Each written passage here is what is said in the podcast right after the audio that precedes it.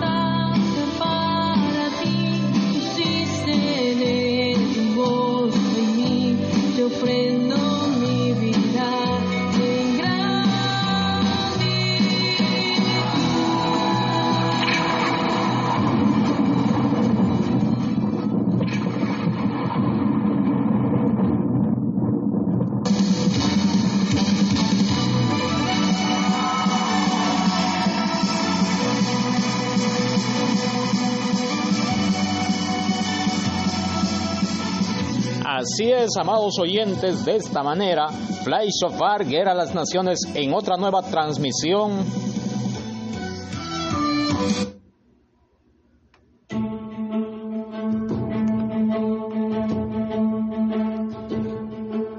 De inmediato nos vamos Mandamos saludos especiales a toda nuestra audiencia de lo que es el podcast. Un saludo muy especial a toda la audiencia de Ebenecer en línea que transmite desde El Salvador, República del Salvador, en sus diferentes páginas web páginas web, así también en sus diferentes redes sociales como es el Facebook Live, el YouTube Live, Twitter Live. Así también un saludo muy especial a toda, toda la cadena de radios Renovación en el Estado Plurinacional de Bolivia. Así también a todas las radios locales que bajan nuestra señal y lo reproducen en diferentes horarios.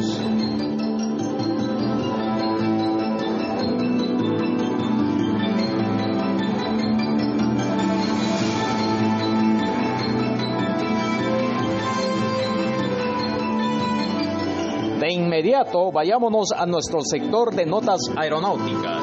En nuestro sector de notas aeronáuticas tenemos en pantalla algo novedoso para todos los que somos de la rama aeronáutica. Dice de esta manera, Boom presenta el prototipo de su jet supersónico XB-1. ¿Escuchó? O sea, muy bien sabíamos que el, el Concorde era el único avión supersónico que hasta hace una década más o menos que fue sacado de línea de vuelo a razón de un accidente. Pero ahora aparece otro nuevo proyecto. Detallemos la nota. Boom Boom Supersonic presenta el prototipo de su jet supersónico XB-1 que está previsto que comience a volar en el 2021. ¿Lo escuchó? En el 2021.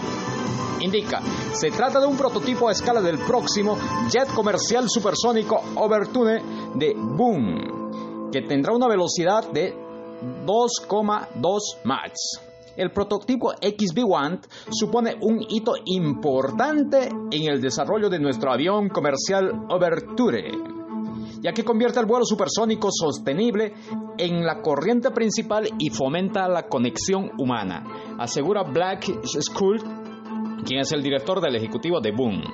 El XB-1 tiene una envergadura de 6,4 metros y está equipado con tres motores J85-15 diseñados por General Electric que proporcionan más de 12.000 libras de empuje permitiendo que XB-1 vuela a una velocidad supersónica revolucionaria, asegurando, así lo aseguró la compañía.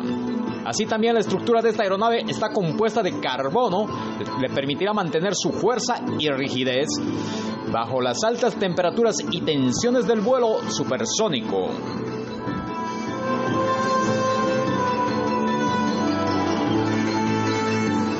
Continúa. El fuselaje tiene 71 pies de largo y se ha moldeado de una manera óptima para lograr una eficiente aerodinámica de alta velocidad y el ala equilibra la estabilidad a baja velocidad en el despegue y el aterrizaje con la eficiencia a alta velocidad. Hay ventanas de cabina estándar, pero debido al ángulo extremo de la luz de la nariz requerida por la aerodinámica también incorporaron, escuche bien, una cámara de video HD y una pantalla de cabina para brindar a los pilotos una vista virtual de la parte delantera del avión para una visibilidad máxima. Entonces ahí le presentamos la nota Bueno, ya el Concorde no ha de ser el único avión supersónico que haya pasado, sino va a ser uno de los primeros. Ahora se viene el XB-1 que empezaría a volar con sus primeras pruebas en este 2021. Vayámonos a una segunda nota. La segunda nota se refiere al gigante aeronáutico Boeing. Dice de esta manera, Boeing exhibirá sus programas especiales en el Congreso Astronáutico Internacional. Muy a pesar de la pandemia, ellos han estado trabajando. La nota desarrolla de esta manera. Cyber Espace Edition, que se llevará a cabo del 12 al 14 del mes de octubre, en una exhibición virtual innovadora online de sus productos de órbita terrestre bajo el espacio profundo. La exhibición exhibirá exhibirá la nave espacial CST-100 Starliner Commercial Crew, el laboratorio en órbita de la Estación Espacial ISS, el cohete espacial profundo Space Launch System SLC y el avión espacial X-37B y satélites comerciales y gubernamentales. Algunos de los de los proyectos que en este caso va a exponer lo que es la Boeing en esta exposición internacional. Continúa. Como miembro de la Federación Aeronáutica Internacional, Boeing aplaude a, las organizaciones de la IAC por reunir la industria aeroespacial en un momento, aunque virtual dijo David Rohansky, el director del Space Launch Global Sales indica, esperamos conectarnos virtualmente con la NASA, nuestros socios globales y el público en general para demostrar al público qué se ha logrado en todos nuestros programas espaciales. No solo a ver los productos de la Boeing, sino también a conocer la misión compartida de la compañía con la NASA, la Fuerza Aérea y la Fuerza Espacial de Estados Unidos y socios globales. Así es, señores, entonces la NASA también sigue trabajando todavía Así con esta nota despedimos nuestro sector aeronáutico.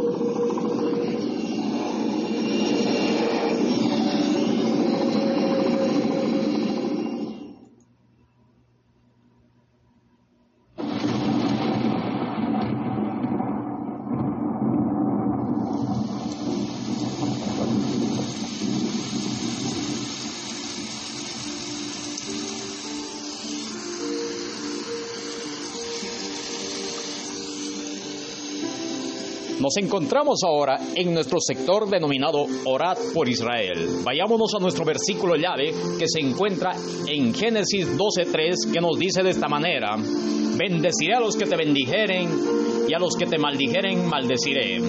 Y serán bendita en ti todas las naciones de la tierra. Así también en Salmo 122.6 indica de esta manera, Pedid por la paz de Jerusalén, sean prosperados los que te aman. Así es, amado oyente, amado hermano en Cristo y amado público en general, toda la comunidad evangélica y demás oyentes, estamos en el deber y la obligación de bendecir a Israel. Muchos, más bien antes, lo desprecian y hasta los maldicen. Pero situación que no debe darse es antibíblico. Para los que somos evangélicos y demás, tenemos un deber y obligación y una deuda con lo que son, con todo el pueblo israelí. Pues muy a pesar de que el pueblo israelí es un pueblo rebelde, que también los gentiles no somos tan santos, pero gracias a la rebeldía de los israelíes tuvimos la oportunidad de nosotros ser injertados en ese olivo. Entonces, mis amados oyentes, no se olvide de ese deber y esa promesa mismo que está inmersa. Vayámonos a nuestro primer sector de notas.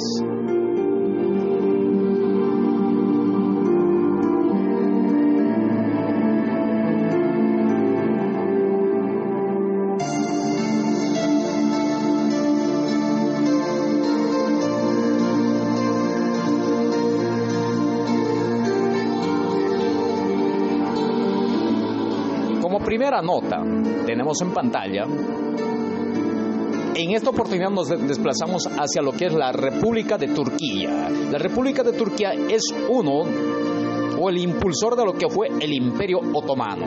El Imperio Otomano es un imperio que estuvo antes de la Primera Guerra Mundial hasta que después los ingleses los expulsaron a través de la Primera Guerra Mundial. Ahora, pero ¿por qué hablamos todo esto? ¿Por qué hablamos del Imperio Otomano, Primera Guerra Mundial y demás? Esto es a razón de que nuevamente en esta oportunidad entra en acción lo que es Turquía. Pero que las notas digan para que usted tome su conciencia y usted juzgue por, por sí mismo. Dice, Erdogan dice a los líderes turcos, Jerusalén es nuestra ciudad. ¿Escuchó? Erdogan dice a los líderes turcos, Jerusalén es nuestra ciudad. El presidente de Turquía, Recep Tayyip Erdogan, sugirió, sugirió que Jerusalén pertenece a, a su país durante un discurso a los legisladores turcos en Ankara en jueves pasado. Así lo indica el Times de Israel. En esta ciudad que estuvimos, que tuvimos que dejar llorando durante la Primera Guerra Mundial, todavía es posible encontrar huellas de la resistencia otomana. Entonces Jerusalén es nuestra ciudad, una ciudad nuestra. Dijo, nuestra primera Hibla, dirección islámica de oración. Al-Qaza y la cúpula de la roca en Jerusalén son las mezquitas simbólicas de nuestra fe. Además, ciudad es el hogar de los lugares sagrados del cristianismo y del judaísmo. Pues el imperio otomano gobernó Jerusalén, escuche, desde 1516 a 1917 hasta que Gran Bretaña asumió el poder después de la Primera Guerra Mundial, Erdogan está empujando cada vez más al país constitucionalmente secular hacia el Islam conservador y considera Jerusalén una extensión de Turquía. ¿Escuchó? Y considera Jerusalén una extensión de Turquía. Poco después de convertir la iglesia de Santa Sofía de Estambul en una mezquita en julio, Erdogan puso, puso su mirada en la ciudad santa. Continúa. El renacimiento de Santa Sofía es una señal hacia el egreso de la libertad a la mezquita de Al-Qaza en Jerusalén. Durante el discurso de Erdogan, indicó, condenó la opresión de Israel, escuche, condenó la opresión de Israel contra los palestinos y prácticas indiferentes que ignoran la privacidad de Jerusalén. Continúa. El, el, tema de Jerusalén no es un problema geopolítico común para nosotros, en primer lugar. La apariencia física actual de la ciudad vieja, que es el corazón de Jerusalén, fue construida por Solimán el Magnífico, con sus murallas, bazar y muchos edificios. Nuestros antepasados mostraron su respeto durante los siglos manteniendo a esta ciudad en alta estima. Erdogan ha sido durante mucho tiempo un defensor de la causa palestina y reafirma el compromiso de Turquía hacia Jerusalén. Continúa, consideramos un honor en nombre de nuestro país y nuestra nación expresar los derechos del pueblo palestino oprimido en todas las plataformas, con quien hemos visto durante siglos, dijo con este entendimiento seguiremos tanto la causa palestina, que es la herida sangrante de la conciencia global, como es el caso de, la, de Jerusalén hasta el final. Así lo indica. Escuchó entonces ¿Qué es lo que está queriendo resaltar en este caso? O sea que Turquía, con su actual presidente, aún se considera dueño de lo que es vamos a decir, Jerusalén.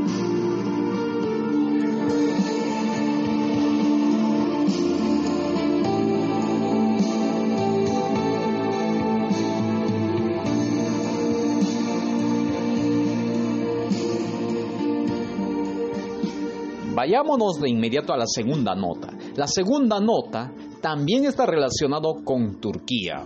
Dice de esta manera, el el plan de Erdogan para hacerse con la autoridad palestina. ¿Escuchó? Con la autoridad en Palestina. Pero que la nota lo, describa.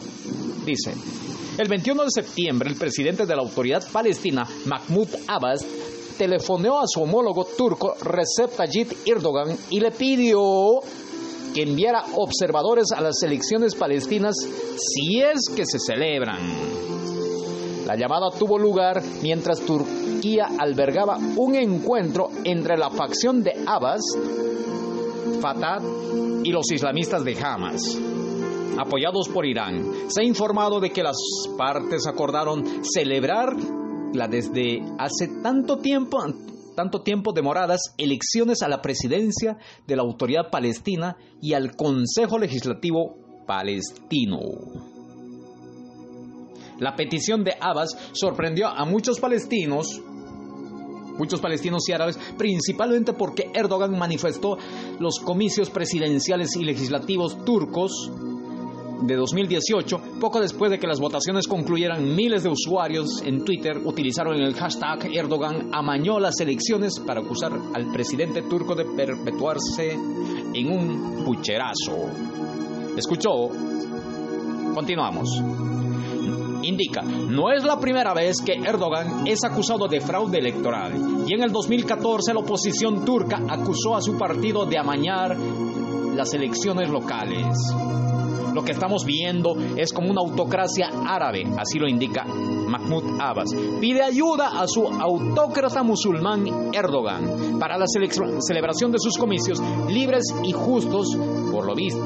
Pero por lo visto, Mahmoud Abbas confía en que los observadores de Erdogan sancionen los resultados de cualquier proceso electoral palestino para asegurarse de salir victorioso. O sea, el actual presidente, ¿no? Se quiere volver a ganar. Continúa, Mahmoud Abbas, de 85 años de edad, que va por el 15 año de su mandato, del cuarto, parece ser un admirador del gobierno autoritario de Erdogan, mientras este pretende resucitar el imperio otomano y fungir de sultán.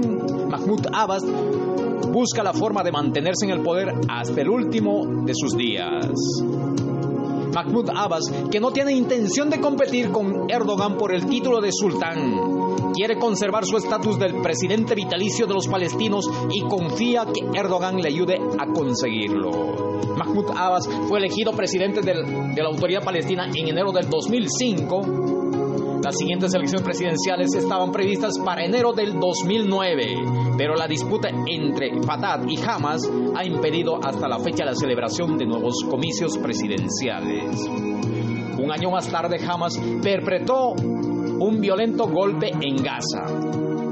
Expulsó a la autoridad palestina de Mahmoud Abbas y se hizo con el control total del enclave costero, con el que viven unos 2 millones de palestinos. Desde entonces los palestinos están sin parlamento debido a la decisión en, perdón, entre la decisión entre el margen occidental controlado por la autoridad palestina y la franja en manos de Hamas. Los sucesivos intentos liderados por Egipto y otros países árabes de resolver el conflicto entre Fatah y Hamas llevados a cabo en los últimos 12 años han fracasado, por lo que los palestinos viven en dos mini estados separados, el del margen occidental y el de la franja de Gaza.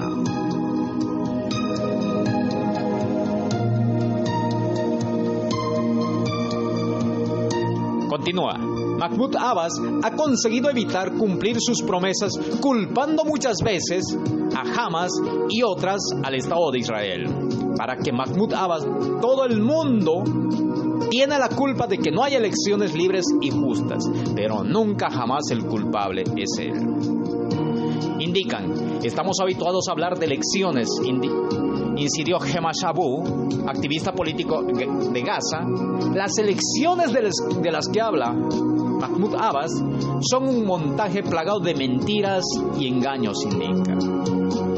Respecto a la petición de Mahmoud Abbas para que Turquía monitoree las elecciones palestinas, el egipcio Al-Mid indica, ¿Sabéis que el presidente de la autoridad palestina ha pedido a Turquía que monitoree las elecciones palestinas, pese a que la propia Turquía amaña sus elecciones municipales según el testimonio de observadores internacionales.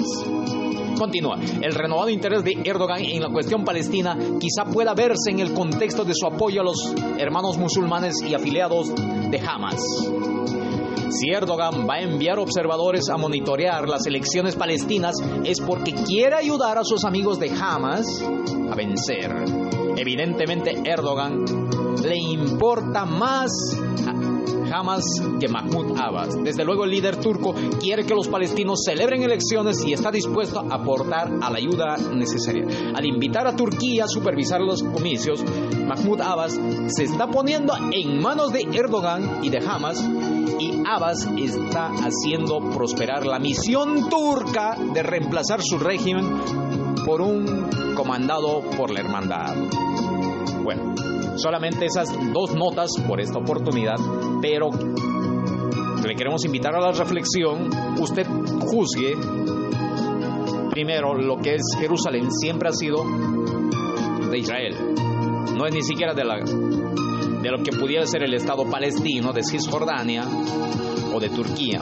Pero en este caso, Erdogan, o sea, él se considera aún dueño de lo que es Jerusalén, porque en el pasado lo fueron cuando fueron un imperio y controlaron todo ese territorio. Y ahora, con lo que el presidente de la autoridad palestina lo está invitando, él se siente aún con más derechos. Pero la nota indica de que tiene un historial de que las elecciones que él mismo ha desarrollado en su, en su país, Turquía, están amañados de, de falsedad. Y lo mismo es que estuviera queriendo realizar en lo que sería la autoridad. Ahora, hay algo que también debemos hacer notar a nuestro público, porque no todos somos israelíes, ni todos hacemos un seguimiento de las notas israelíes. O sea, lo que es la autoridad palestina es un pedazo bien pequeño que se llama la Franja de Gaza, que está pegado hacia el lado del mar Mediterráneo. Y hay otra parte que se llama la, la Cisjordania, que es donde está la actual Samaria y demás. Entonces son dos, son dos territorios no continuos. Entonces se pelearon entre ellos, entre lo que son los grupos terroristas de Fatah y Hamas. Entonces lo que es eh, Fatah se quedó en lo que es en la Cisjordania y Hamas en lo que sería lo que es la franja de Gaza. Y como hicieron una invasión, vamos a decir, una intervención militar, lo que era el, el Palacio de la Autoridad Palestina en la franja de Gaza, ellos lo tomaron. Y por eso es que Mahmoud Abbas tuvo que escapar al otro territorio no continuo, que en este caso es Cisjordania. Y desde ahí es que está gobernando desde el momento. O sea, la famosa autoridad, bueno, la Palestina está dividida en dos pedazos, ni siquiera pueden ponerse de acuerdo y en este caso Mahmoud Abbas está buscando garantizar, digamos, seguir continuando en el poder. Al momento indican de que ya son sus 15 años de poder en el mandato. Usted juzgue, usted tome, pero ahí le presentamos la nota desde Medio Oriente.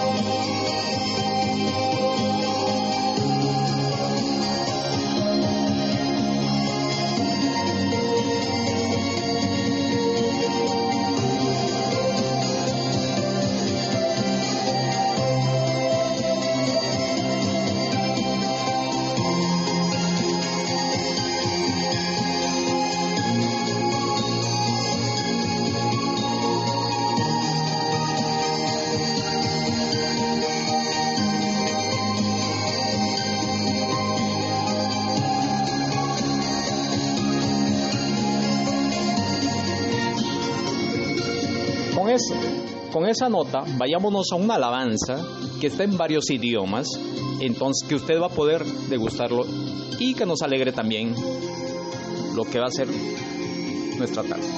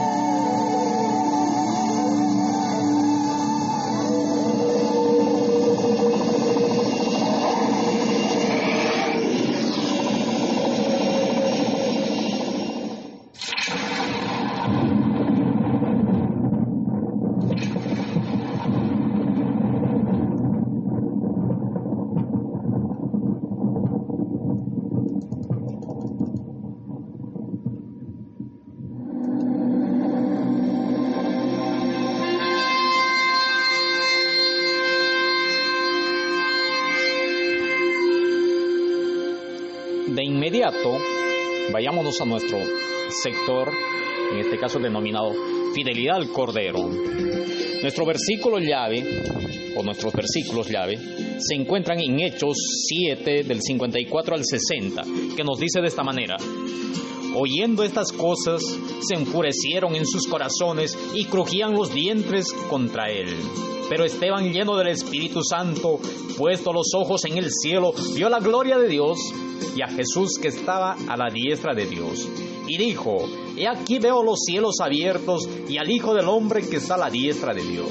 Entonces ellos, dando grandes voces, se taparon los oídos y arremetieron a una contra él.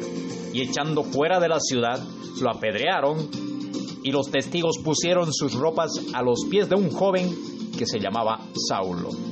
Y apedrearon a Esteban mientras él invocaba y decía, Señor Jesús, recibe mi espíritu. Y puesto de rodillas, clamó a gran voz, Señor, no le tomes en cuenta este pecado. Y habiendo dicho esto, durmió.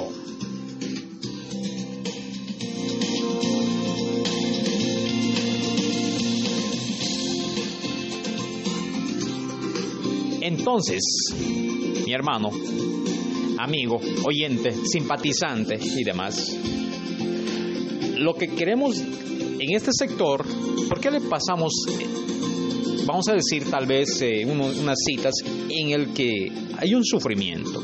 Pues ese sufrimiento es lo que nos persigue al 99% de cristianos. Porque muchas veces nos ofrecen un evangelio en el que tú te dicen, bueno, tú te entregas en el evangelio y todo va a ser feliz. Más bien es cuando entras en el Evangelio es que viene la persecución. Y esto es lo que pasa en el caso de Esteban. Y muchas de las notas que vamos, algunas de las notas que vayamos a desarrollar a continuación, entonces están relacionados con una persecución a nuestros hermanos cristianos en diferentes lugares del mundo. Muchos de ellos son, la mayoría son, vienen de China, Turquía, Eritrea, eh, Corea del Norte, pero así también otros países así como Francia, que es el caso en esta oportunidad que nosotros vamos a exponer.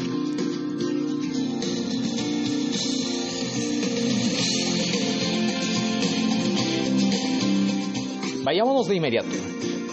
La nota dice, Francia llama a la no dependencia de Dios y los cristianos se alzan en contra. Escuchó solamente el titular. Francia llama a la no dependencia de Dios y los cristianos se alzan en contra.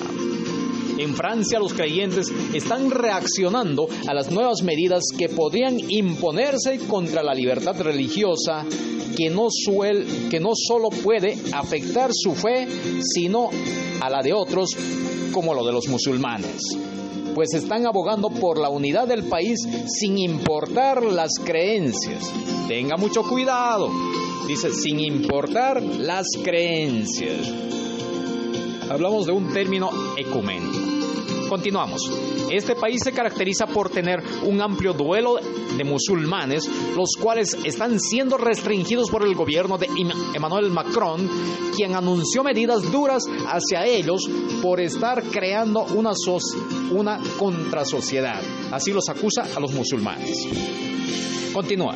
Los planes de Macron abogan por un país completamente laico y que las creencias estén separadas de la política y endurecimiento extremo porque el Islam está en crisis, según reseña France 24.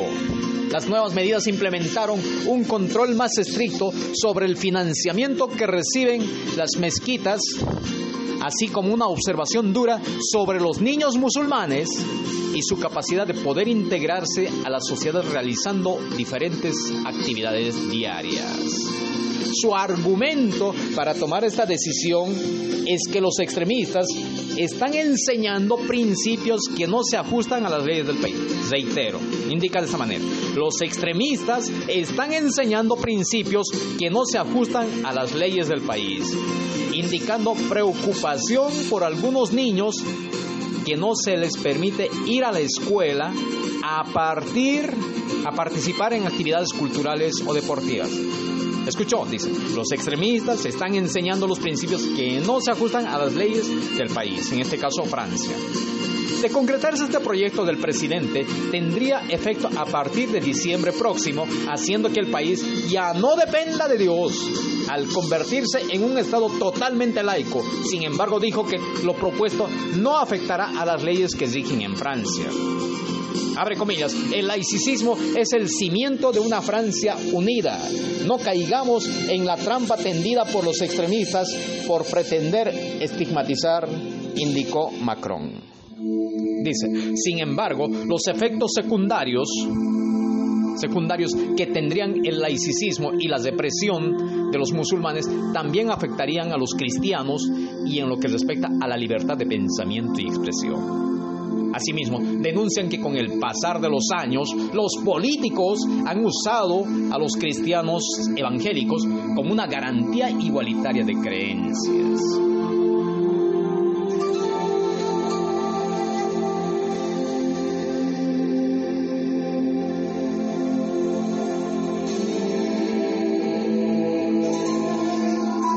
Así de esa manera le hemos presentado esa nota de Francia en el que ahora quiere ser un país laico, a razón de que los musulmanes están creando una contrasociedad y junto con ello, bueno, nos meten, los meten en el mismo combo a lo que son los cristianos evangélicos.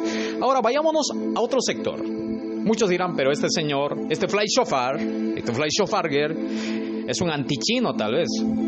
Pero son notas que nosotros sacamos de las diferentes páginas de internet donde usted puede pasearse y los va a poder corroborar. La nota dice de esta manera. Gobierno chino publica Biblia con un Jesús asesino. Reitero el titular. Gobierno chino publica Biblia con un Jesús asesino. No le vamos a resumir nada a esta nota. Es muy amplia para que usted mismo cree su conciencia y usted juzgue. No crea que nosotros le queremos imponer un criterio de pensamiento. Dice de esta manera, esta, blas, esta blasfemia es la más reciente de una larga serie de medidas ateístas del Partido Comunista China para controlar y reprimir el cristianismo. Al régimen comunista chino ya no le basta con perseguir a los cristianos, encarcelarlos, torturarlos y hasta desaparecerlos. Tampoco le es suficiente destruir iglesias, cerrar lugares de oración y estudio de la Biblia en las casas. Escuchó, estudio de la Biblia en las casas. Además de exigir adoración, adoración al presidente Xi Jinping para dejar, dejarlos congregarse.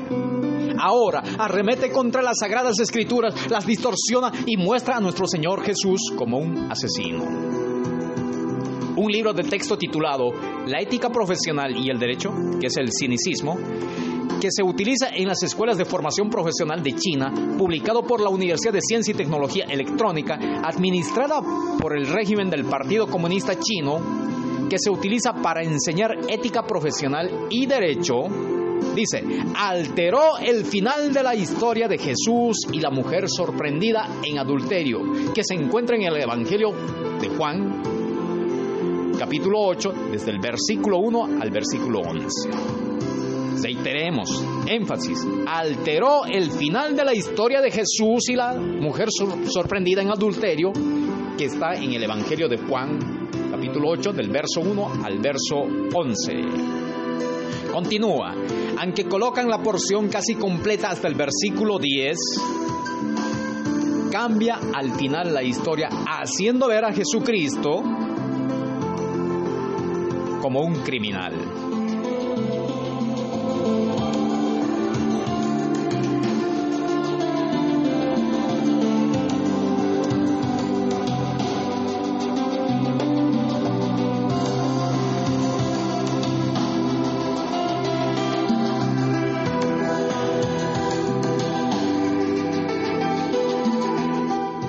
Continuamos. Dice de esta manera. Aunque colocan la porción casi completa hasta el versículo 10, cambia el final de la historia haciendo ver a Jesucristo como un criminal. La porción dice textualmente de esta manera. Versículo 10. Enderezándose Jesús le dijo, mujer, ¿dónde están ellos? Ninguno te ha condenado. Verso 11.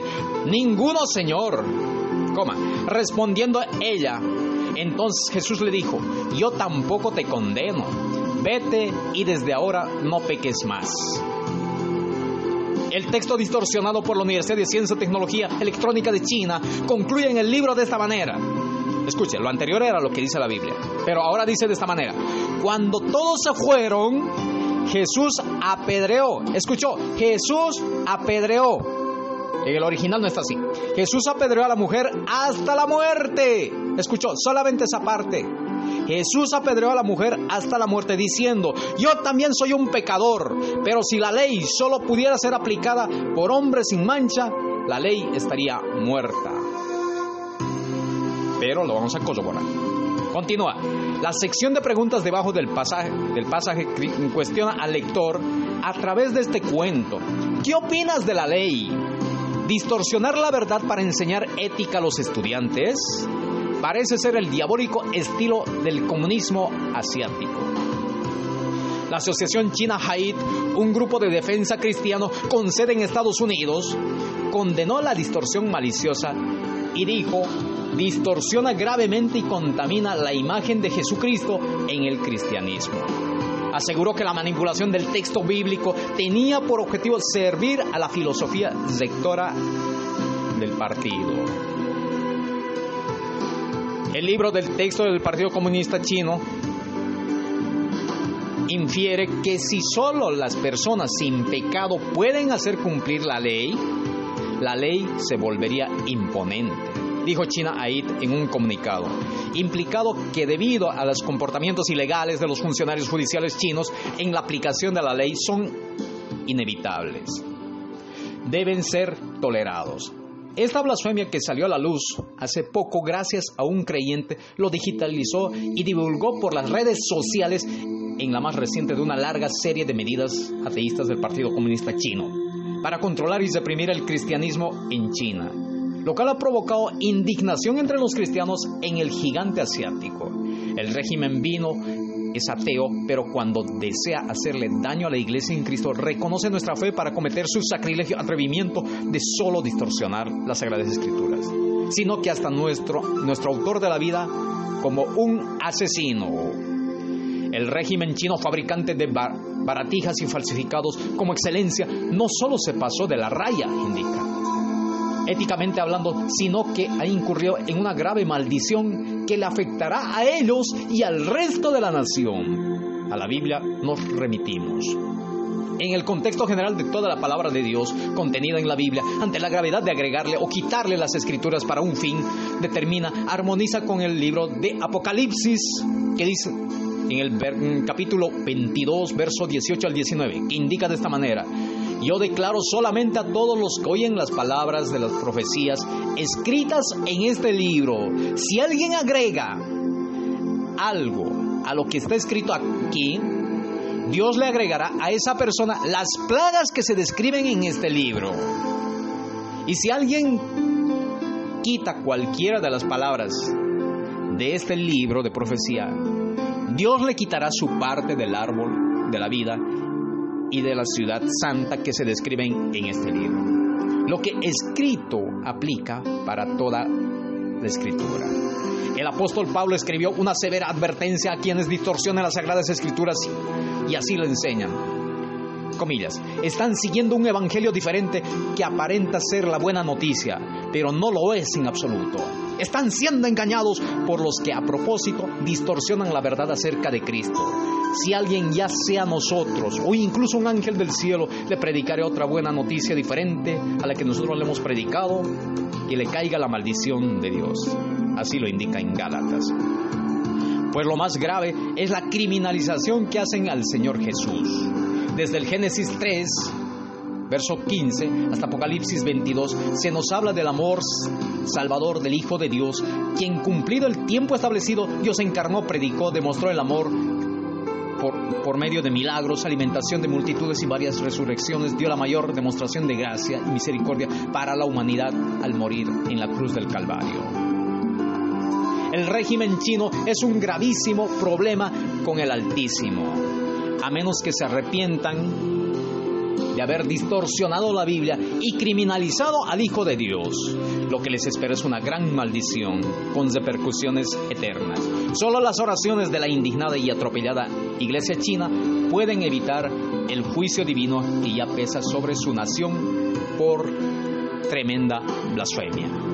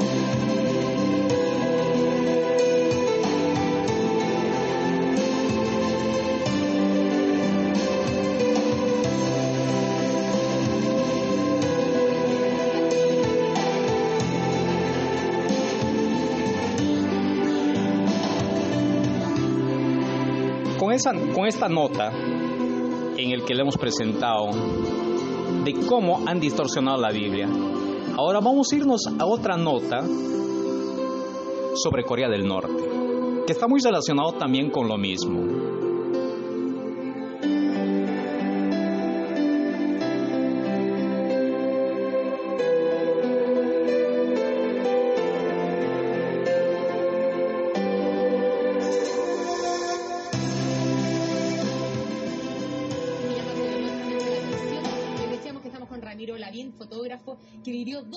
En Corea del Norte, chileno, por supuesto que eh, Ramiro, queremos hablar un poquito de esta figura que genera mucha polémica y que es muy rara la devoción en torno a él. Por ejemplo, ahí estamos viendo unas imágenes de cómo los coreanos corren al mar. Usted dice, está pasando una tragedia. No, es que Kim Jong-un está arriba de un bote y ellos tratan de acercarse y entran a nadar para hacerle una devoción y una especie de alá.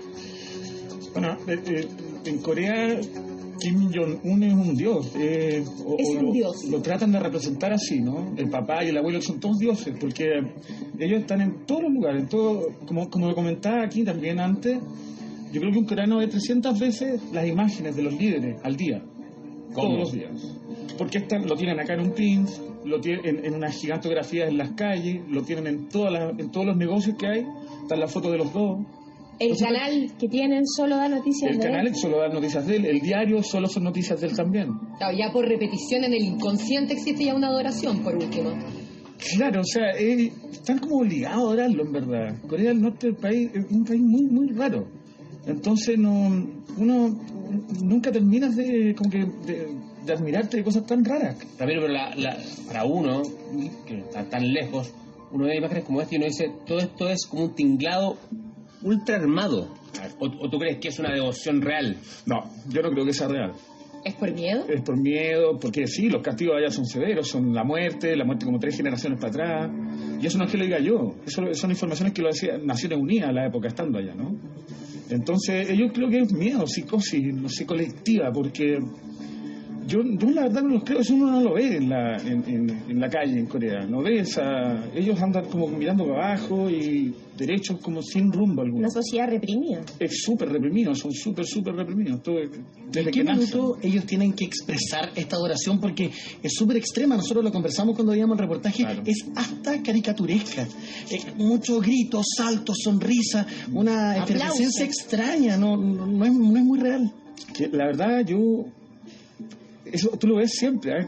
Hay cuest- en las esquinas por ejemplo está la foto del gran líder y ellos pasan y le hacen una reverencia todos los días cada rato ¿Te vea una autoridad o no? Sí pues te- no ellos lo ellos solos así está además está lleno de monumentos y cosas de que él de guerras que no han ganado de monumentos de no sé qué todo, todo en relación al gran líder o a los líderes Pero esa reverencia la hacen ¿Todos? Todos. ¿O algunos que son más fanáticos? No, todos. Todo el mundo. Todos. Oye, ¿cuáles son las exigencias para extranjeros, las personas como tú que vienes de otro país? Entiendo que tú fuiste con tu mujer, eh, que iba como diplo- Sí. diplomática. Eh, ¿Tienes que como que regirte a ciertos reglamentos? Escuchó la nota. En este caso, al presidente norcoreano ya se lo ve como un dios. Pero ahora vamos a irnos una nota complementaria, aparte de esta nota que acabamos de escuchar, en el que es, cómo están en el mismo Corea del Norte, están ya adoctrinando a los niños.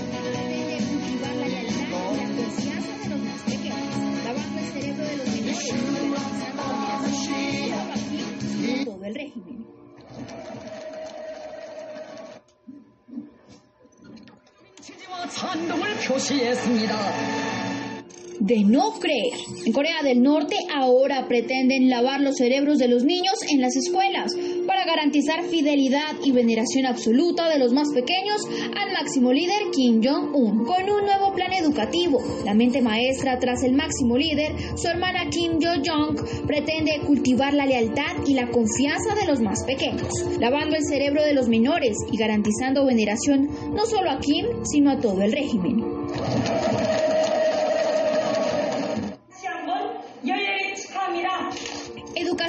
Excelencia. Así se hace llamar este método donde el dictador y sus predecesores serán el gran ejemplo para los niños norcoreanos, pequeños especialmente entre los 5 y los 6 años, que adorarán a su máximo líder sin lugar a dudas. Pero se estarán preguntando cómo cambió el plan de estudio. Pues bien, antes los pequeños eran sometidos a clases de 30 minutos, donde aprendían historias sobre sus anteriores líderes. Ahora será el doble de tiempo para enseñarles todo sobre la infancia de Kim Jong-un, es decir, 90 minutos donde los niños estarán expuestos a la historia, costumbres y música de sus mandatarios. El método no tiene límites. Hay quienes aseguran que no todo lo que se les hará creer a los niños es verídico. Por ejemplo, que el dictador de tan solo 5 años ya era un niño prodigio, que manejaba un yate o que practicaba el tiro al blanco desde muy pequeño. Algo un tanto difícil de creer. Pero el querer lavar los cerebros de los menores trae aún más complicaciones, pues a esto se le suma la situación de pobreza en la que se encuentra el país norcoreano. Algunos padres evitan enviar sus hijos a clases, pues deben aportar para el mantenimiento de las escuelas que tienen que estar adecuadas para el nuevo plan educativo, lo cual empeora la situación.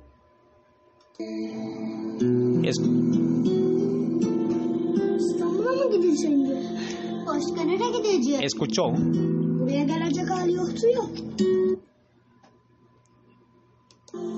escuchó.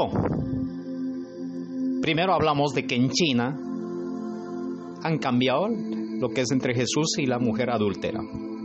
Luego en Corea del Norte, cómo están modificando, o sea, cómo están modificando el, el pensum curricular de educación a los niños. Y así también cómo lo adoran, así como un dios al presidente norcoreano. Situación muy similar en el caso de la China. Entonces, ¿hacia dónde nos vamos? ¿Qué está pasando? Pero usted juzgue. Nosotros le transmitimos la noticia. ¿Realmente estamos en los últimos tiempos? Mientras usted medita, vayámonos a una alabanza mientras reflexiona.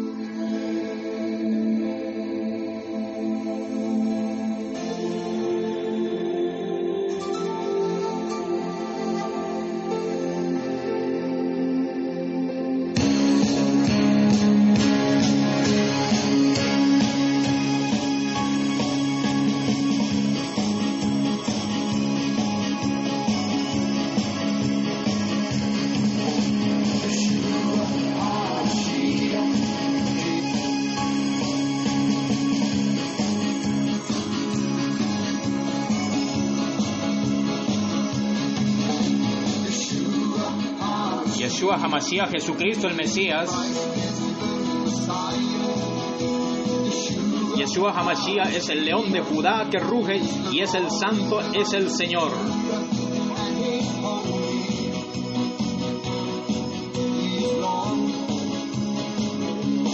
Yeshua Hamashiach, Jesucristo es nuestro redentor.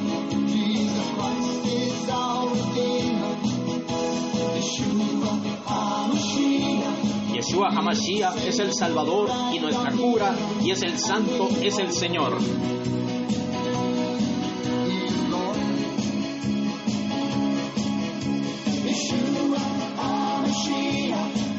Yeshua Hamashiach es mi roca y Él es mi poder.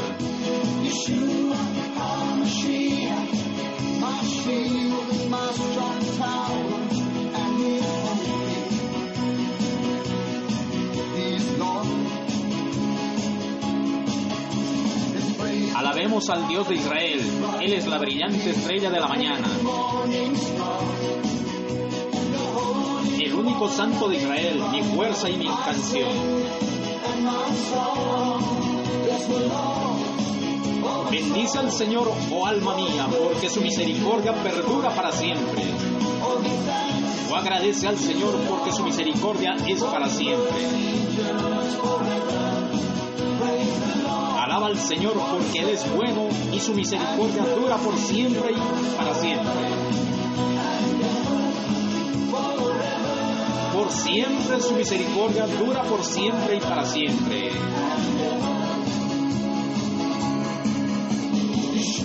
Yeshua Hamashiach, Jesucristo es el Mesías.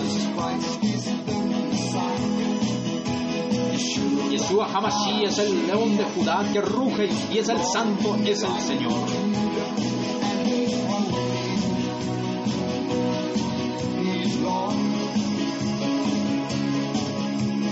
Yeshua Hamashiach, Jesucristo, es nuestro Redentor.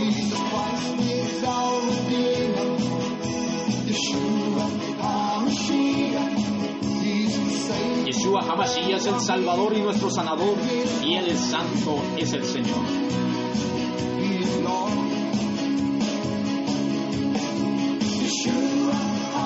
Yeshua Hamashiach, Él es mi roca y Él es mi poder.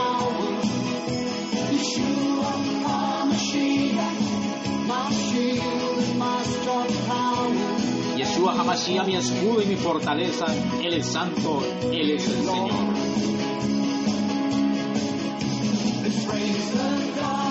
Alabemos al Dios de Israel, Él es la brillante estrella de la mañana.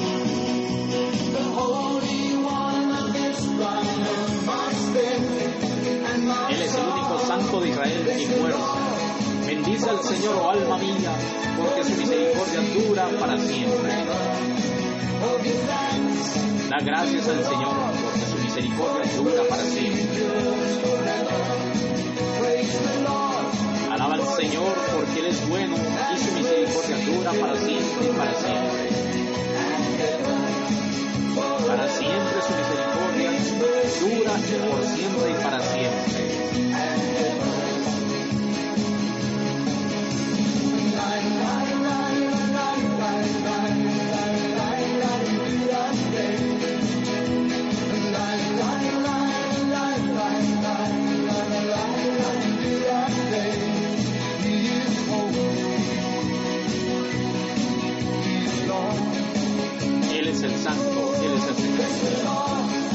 el Señor alma mía, porque su misericordia dura para siempre.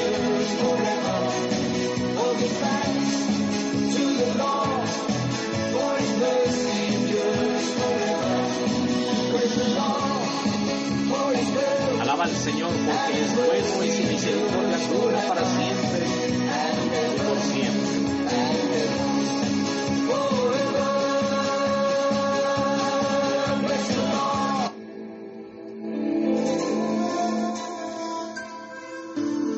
Entonces, de esta manera, concluimos nuestro sector de fidelidad al Cordero.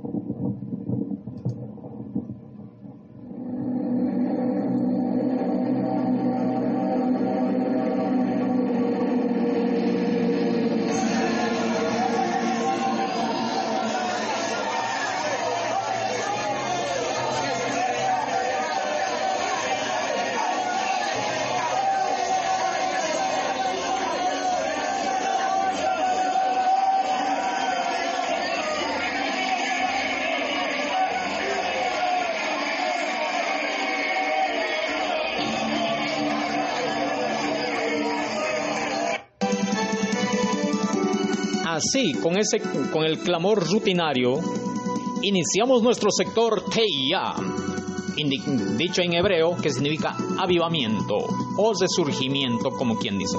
Vayámonos a nuestro versículo llave que se encuentra en Habacuc 3, 2, que dice de esta manera, Oh Jehová, he oído tu palabra y temí. Oh Jehová, aviva tu obra en medio de los tiempos, en medio de los tiempos, hazla conocer, en la ira acuérdate de la misericordia. Sea, ¿qué nos dice? O sea, que en medio de los tiempos que vivimos en este preciso instante, en este preciso momento, en este segundo, es que Él reavive su obra. Es por eso que siempre empezamos con un clamor intenso, mis amados hermanos y oyentes aeronáuticos y oyentes casuales.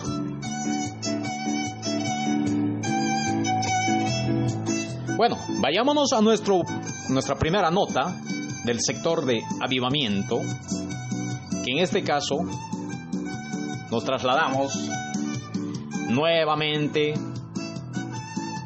a la República Popular de China. Pero en este caso no es para traerle unas malas noticias, no es para ningún reproche. Dice de esta manera la nota, director de organización cristiana intercede por un avivamiento y arrepentimiento en China. ¿Escuchó? Es la primera nota.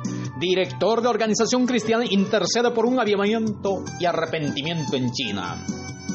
Bot Fu, presidente de la organización China Haid, hizo una poderosa oración por China y el Partido Comunista de la Nación pidiendo a Dios que el país se convierta en un exportador de misiones. Chi-Haid es una organización internacional de derechos humanos dedicada a ex- a exponer la persecución religiosa por parte del Partido Comunista Chino y a promover la libertad religiosa para todos en su país. Recientemente el presidente de este oró durante un evento multitudinario que se denominó The Returns, donde decenas de miles de cristianos se encontraban reunidos. Mientras hablaba un poco acerca de la guerra espiritual a los presentes, Fu afirmó como miembros del Partido Comunista de China dentro de Estados Unidos lo acosan a él y su familia debido a su activismo. Abre comillas, mi esposa me llamó y me dijo que el Partido Comunista Chino, agentes matones en los Estados Unidos, fueron a mi casa ahora mismo rodeando, acosando a mi esposa e hijos, lo indicó. Poco después el activista dirigió a los asistentes en oración abarcando varios puntos de importancia.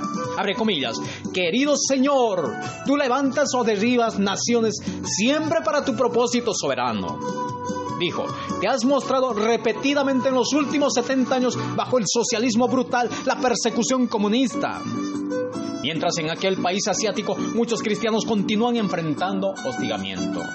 Fu oró para que en medio de esta situación se pueda producir un avivamiento. Oró para que ustedes hagan de la iglesia china una iglesia que envíe misiones en el siglo XXI en un lugar de una iglesia que recibe misiones. Reitero, abre comillas, oro para que ustedes hagan de la iglesia china una iglesia que envíe misiones en el siglo XXI en lugar de una iglesia que recibe misiones. Del mismo modo, clamó por todos aquellos que han sido arrestados por las autoridades para que se experimente una libertad y justicia. Por último, pidió a los perseguidos de China, nombrando específicamente a los, al presidente Xi Jinping, quien ha prometido poner bajo control comunista todas las ideologías religiosas del país. Comillas, que tengas misericordia de ellos y los lleves al arrepentimiento, como al rey de Babilonia, Nabucodonosor, con sus corazones por sus malas acciones, por desencadenar el virus COVID-19 en el mundo y por su continua persecución, oró Fu. Así es. Ahí le presentamos una nota de que un chino en Estados Unidos está clamando y llorando a través de una organización suya para que China exporte ahora misioneros y no los reciba. ¡Qué gozo! Y aparte también muy bien sabemos, bueno, China está, efectivamente está recibiendo solamente lo que son misioneros, pero también ahora ellos anhelan de que de su país salgan los más grandes misioneros, la mayor cantidad de ellos. Pero ante todo esto, debemos hacer notar, muchas veces dirán, pero Fly Shofar, ¿qué tienes contra mí? Yo primero vez que estoy escuchando el programa y me traes una nota de que de que han tergiversado la Biblia, me traes una nota de que están doctrinando aquí, que están doctrinando allá, me traes una nota de que Jerusalén va a ser de los turcos. ¿Cuál es tu intención, dirá? ¿Para qué? La intención de estas notas es crear conciencia en usted primero, creyente, evangélico, cristiano de las diferentes congregaciones de todo este sector latinoamericano, en los diferentes países y estaciones radiales en, los que nos escuchan, o en las diferentes redes sociales. Tome conciencia que vivimos los últimos segundos, los últimos instantes. No sabemos qué instante, qué segundo estamos viviendo. Ni siquiera vivimos los últimos minutos, menos las horas. Los segundos, los instantes que estamos viviendo son los instantes de gracia. Porque ¿cuántas señales están cumplidas? Faltan uno, dos, tres tal vez. O tal vez uno. Pero ¿por qué? ¿A dónde vamos con esto? Por ejemplo, si nos vamos a la... Si vemos lo que han des- desviado lo que es la Biblia. En este caso el presidente...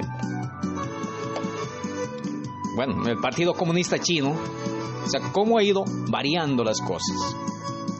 Eso tiene... No tiene perdón. Bueno, a lo mejor en mis palabras. Pero sí puede pasar lo mismo que pasó con Nabucodonosor. O sea, Dios mismo puede doblegar a ese gobernante y colocarlo a sus pies. Y lo puede usar para su honra y su gloria. Pero lo que, lo que acontece, eso que modifican la Biblia, es un asunto muy delicado. Eso no se hace. Eso trae maldición pero uno no puede caer. Entonces, normalmente este tipo de ideologías, ¿qué es lo que buscan? Siempre buscan adorarlo. En anteriores oportunidades hablábamos del cinicismo. ¿El cinicismo qué era? O sea, enfocar o convencer. El cinicismo era introducirlo en la cultura china, lo que es la Biblia. Y aquí tenemos una de esas consecuencias. En esto de insertarlo en la cultura china, es que ahora le hacen aparecer a Jesús un asesino. Él es el que lo apedrea, ¿de acuerdo? Lo que en el original no está así. Pero ante todo esto,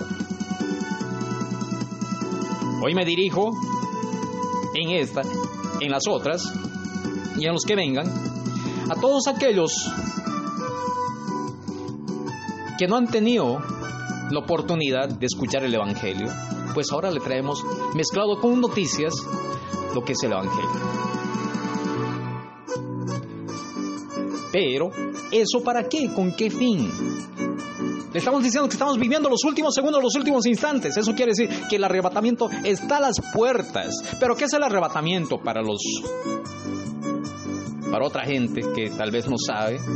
El arrebatamiento es el momento, el instante en el que estos cuerpos mortales van a ser transformados en un cuerpo celestial.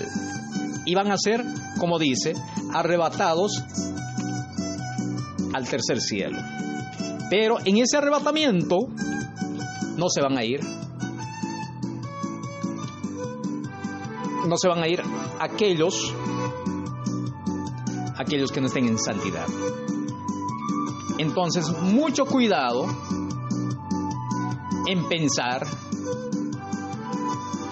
que usted viviendo en pecado quiera irse para el cielo. Entonces, por eso mismo usted tiene que vivir su vida en santidad, arrepentirse de uno, dos o cuantos pecados tendrá y entregar su vida a Cristo.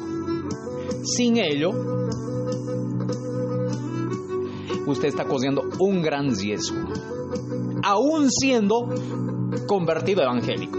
Si es un convertido evangélico mediocre, un convertido evangélico dominguero, sin querer ofender a los que son domingueros,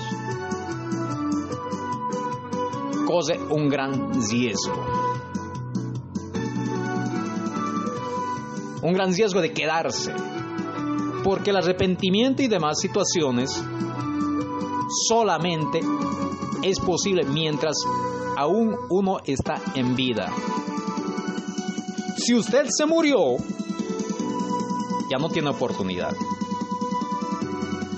Pero por eso es que nosotros le compartimos esta palabra. Y ahora es el instante, el momento, el segundo de que usted debe entregar su vida a Cristo.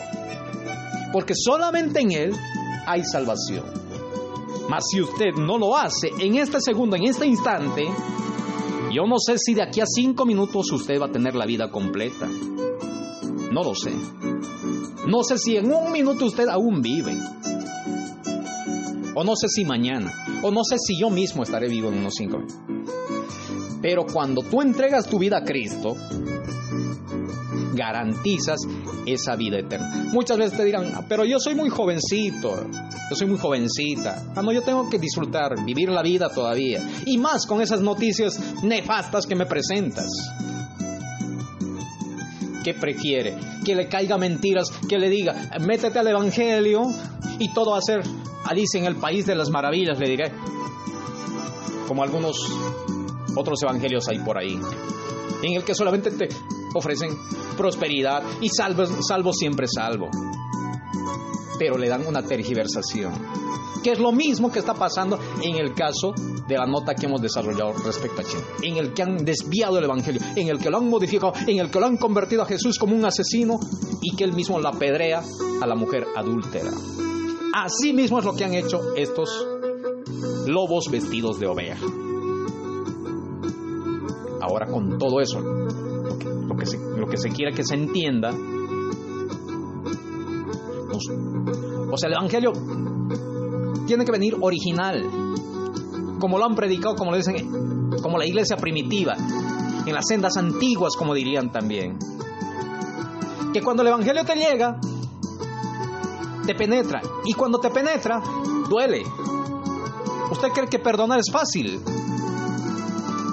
No es fácil, pero perdonas. Y no es porque tú lo quieras, no es porque tú lo vas a hacer, sino el mismo Espíritu Santo, el mismo poder del Evangelio te transforma y perdonas. De otra forma, es imposible que tú puedas perdonar. Es imposible que tú puedas amar. ¿Entiende? Entonces, nosotros, el equipo de Fly Shofar y demás aliados y demás radioemisoras y redes sociales en el que se transmite, nosotros te queremos entregar un evangelio puro. Que nos escuchen solamente unos cuantos, no importa. Que nos escuchen muchos, pero que reciban un evangelio puro, puro, purito. Que duele, claro que duele. Que te incomoda, claro que te va a incomodar. Si no te duele, si no te incomoda, no sería un evangelio verdadero y puro. Porque la carne no le gusta, digamos, una comida sólida. Toda la vida uno quiere su lechecita y su mielcita, como un bebecito. Está muy bien para los recién nacidos. Pero aún los recién nacidos tienen que aprender en estos últimos instantes, en estos últimos segundos, de que tienen que aprender a comer comida sólida. Y el evangelio verdadero hoy en día, o sea, no hay no hay tiempo para ir a paso lento. Tal vez incluso a mí me gustaría contarte de lo que es las dispensaciones, eh, la gran tribulación y demás. Es necesario. Pero más urgente es entregarte el Evangelio de arrepentimiento. Porque si no te arrepientes, ¿de qué sirve que yo te, te explique todo lo que es la gran tribulación, el arrebatamiento, las dispensaciones y demás cosas? Pero no te hablo del arrepentimiento. Y viene el arrebatamiento. ¿No te salve? No te presenté el Evangelio. Y como no te presenté, entonces hice mal, hice mal el, tra- el trabajo. Porque dice las escrituras, ay de mí si yo no predico el Evangelio. Y en este caso ya no sería solamente así. Ay de mí si yo no predico con cierta urgencia y emergencia el Evangelio. Porque es emergencia ya, ya no es un, ya no es urgencia. Porque urgencia es, bueno, atento, va a pasar algo, dice, ¿no? Pero emergencia ya está, ya estamos en plena emergencia. Estamos en emergencia porque acontece, estamos en los últimos segundos, últimos instantes, últimos. Ya no hay más ratito. Por favor, amado amigo, oyente casual, colega aeronáutico, no se sienta ofendido. Es más, los que somos aeronáuticos, los que volamos, más propensos estamos a morir. Una simple falla, una simple mala decisión, muy bien sabemos de que nos hace pasar ese umbral de vida hacia el otro lado. Yo tengo un gran amigo con el que casi siempre vuelo. Él siempre se persina con su, con su virgencita que lo tiene ahí en su panel de instrumentos. Bueno, yo hago mi oración. Pero ¿quién está más, más propenso a caer? Es aquel que no tiene o no, o no ha entregado su vida a Cristo. ¿Entendió? Entonces por eso lo invito. Lo invito, entregue su vida a Cristo. Pero también así también, aquellos que piensan que ya no hay una oportunidad, una solución más para su vida. Ya, ya no hay. Lo que voy a hacer es suicidarme, cortarme. Me dejó mi esposa, me dejó mis hijos. No tengo a mi papá, no tengo nada. Soy un violador, soy un matón. ¿Qué perdón hay? Aún para ti hay perdón. Aún para ti hay salvación. Pero en este instante, en este segundo, no es mañana, no es pasado.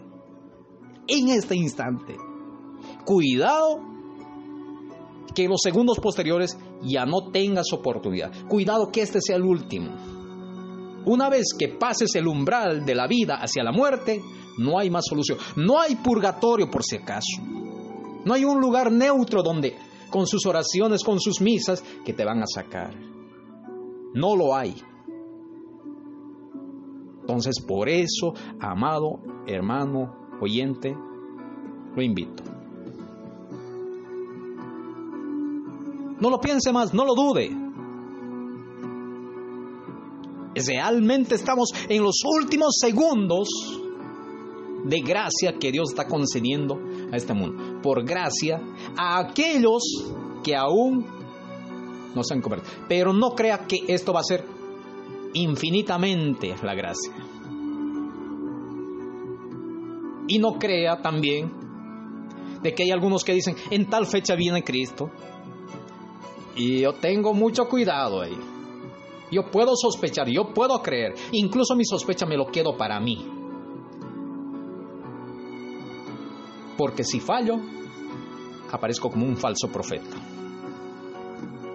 Y no, yo no quiero caer en ese. Pero yo le digo que estamos en los últimos segundos. Por estar en los últimos segundos es que usted debe entregar su vida a Cristo.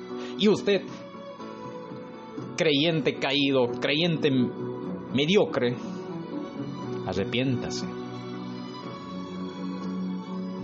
Entregue su vida a Cristo. Reconcíliese con Cristo. Y allá en el cielo nos abrazaremos. Y usted que está enfermo de algo también, su salvación está en Cristo. Entonces, con esta invitación, por favor, el que está enfermo coloque su manito sobre su computadora, su tablet, su celular, su receptor o en lo que nos esté escuchando y vamos a orar. Pero ore con toda su fe y cuando se le quebrante el alma, te sígale contando cada error, cada pecado que el Señor le va a traer a la mente. Y empecemos, siga conmigo. Dios Santo y Todopoderoso, hoy yo soy el que soy.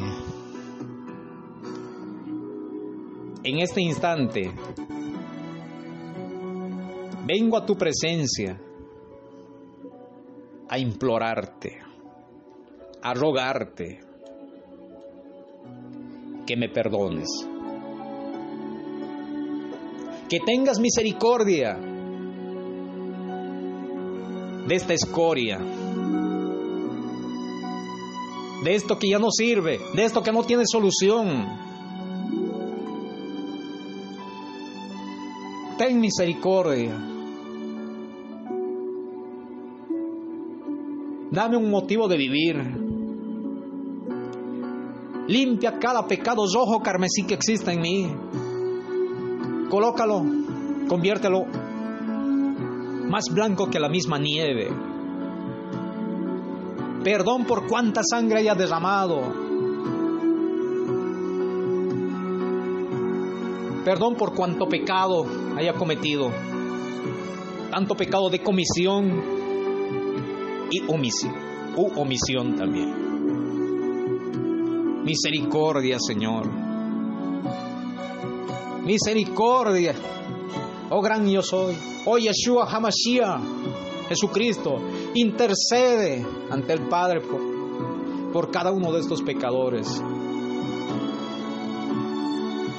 Dios Santo y Todopoderoso, en este instante te ruego que entres en mi corazón, que tú seas el Señor de mi vida de hoy para adelante. En este momento reniego y rechazo toda fe en cualquier otra imagen, en cualquier otro patrono en los diferentes países y pueblos de toda esta región latinoamericana y mundial. Oh Señor,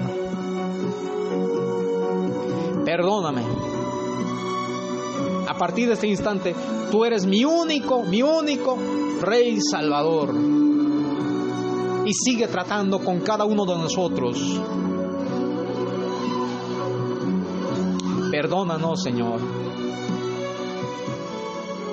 Y en el nombre de tu Hijo amado Jesús, en el nombre de tu amado Jesucristo, Yeshua Hamashiach, te declaro mi dueño y Señor. Amado oyente, siga orando, sígale contando cada pecado que haya tenido. El mismo Espíritu Santo le va a traer a la mente cada uno de esos detalles.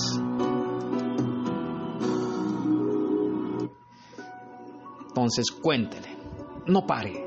Y si está quebrantado, siga llorando. Esas lágrimas lo van a lavar y le van a invitar a estar más en comunión. Asimismo, Señor, Dios Santo Todopoderoso, en este instante, en este segundo, te rogamos por todos aquellos que son artífices de modificar la Biblia para sus fines ideológicos. Tengas misericordia de ellos, Señor. Tengas misericordia de aquellos evangelistas, misioneros, pastores y demás en aquellos países perseguidos por tu palabra. Ten misericordia de aquellos varones que creen en ti, que viven allá en la misma República Popular de China, República de Corea del Norte, en Irán, Francia, Cuba, Etiopía, Sudán, en los diferentes países musulmanes donde la persecución es más fatal que en este sector de Latinoamérica. Dales fortaleza, Señor, para que sepan resistir, para que sepan entregar su vida y que sigan siendo ejemplo para nosotros mismos. Y si algún momento llega esos momentos de persecución a este sector latinoamericano y los diferentes pueblos o diferentes países, danos fuerza, Señor, para resistir. Porque con una oración de media hora, una hora, de cinco minutos, no vamos a resistir. Danos más carga para clamar, para clamar misericordia a ti. Oh Espíritu Santo, danos ese valor, danos esa fuerza para seguir en la lucha. Porque sin tu respaldo, sin tu fuerza, no vamos a poder resistir. Así también Dios Santo y Todopoderoso, Señor, si es que hay algún enfermo que deposita su fe en ti, dale esa sanidad, concédele esa sanidad, concédele esa petición sana y justa conforme a su corazón, Señor. Y también recibe aquel que te ha recibido como su Señor y Salvador. Trata con Él. Guíalo a qué congregación, a qué iglesia vaya a dirigirse, Señor. No permitas que caigan uno o dos o cuantos estén entregando la vida a Cristo, la vida hacia ti mismo, Señor. También, Señor, te pedimos por tu pueblo Israel. Bendice Fly Shofar y todo su equipo. Te bendecimos, infinitamente te bendecimos desde lo más profundo de nuestros corazones, Israel. Así también te pedimos, Señor, que lleves la paz a la Jerusalén terrenal. O la, o la ficticia paz, porque la paz real solamente llegará cuando tú reines en la Jerusalén celestial. Ten misericordia, Señor. Danos fuerza, danos fortaleza para resistir. Palabras nos faltan para describirte de que tengas misericordia. Palabras nos faltan para clamarte, Señor. Ten misericordia.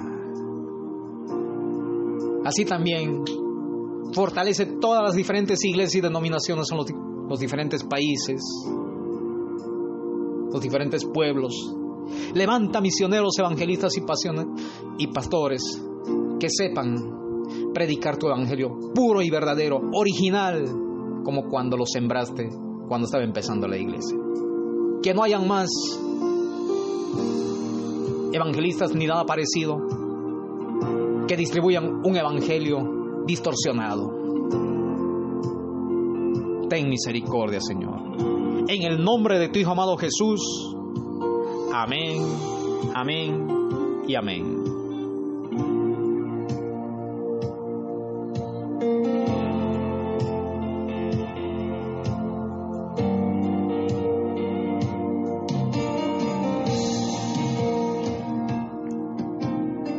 De esta manera,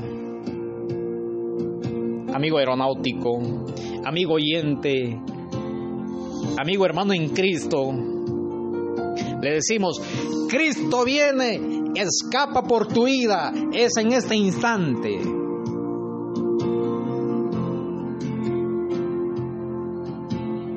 No va a haber un segundo más. De esta manera emitimos nuestra transmisión. Pero también queremos sugerirle de que por favor se nos comunique si es que usted tiene alguna inquietud, algún testimonio, alguna noticia de su pueblo, de su sector, de su nación, que quisiera que nosotros lo hagamos conocer.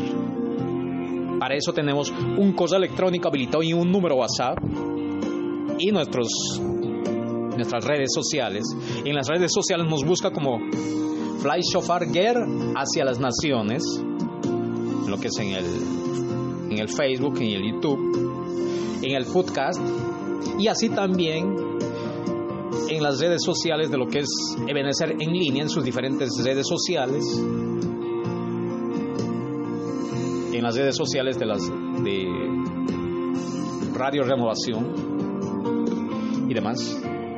Pero el correo electrónico por el que usted puede entrar en contacto directo con nosotros dice de esta manera: F L I G H T S H O F A R G U R N-A-C-I-O-N-E-S.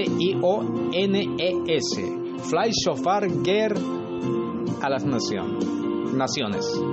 Arroba gmail.com. Así también tenemos el número WhatsApp, el más 58 424 211 48 39. Entonces, a través de dos medios, usted va a poder eh, entrar en contacto directo con nosotros. Y aquellos que no tienen un lugar donde congregarse, por favor póngase en contacto con, con nosotros, si es que no hay. Y si hay alguna congregación, congréguese ahí. Busque un evangelio lo más puro, lo más original posible. Y si no, contáctese con nosotros, nosotros buscaremos la forma de alguna forma indicarle hacia alguna iglesia evangélica o en su defecto lo guiaremos para que usted mismo pueda montar si es posible una casa iglesia, o sea, una iglesita en su casa. Y así usted no se va a desviar. Pero congréguese. Entonces, sin más que decir, de esta manera nos despedimos con nuestro saludo habitual, que usted ya lo conoce rutinariamente, que dice de esta manera. Shalom Alejem en hebreo. Salamun le en árabe. Peace to all en inglés. Paz a todos en nuestro idioma español. Y hasta otra nueva oportunidad, mis amados hermanos en Cristo.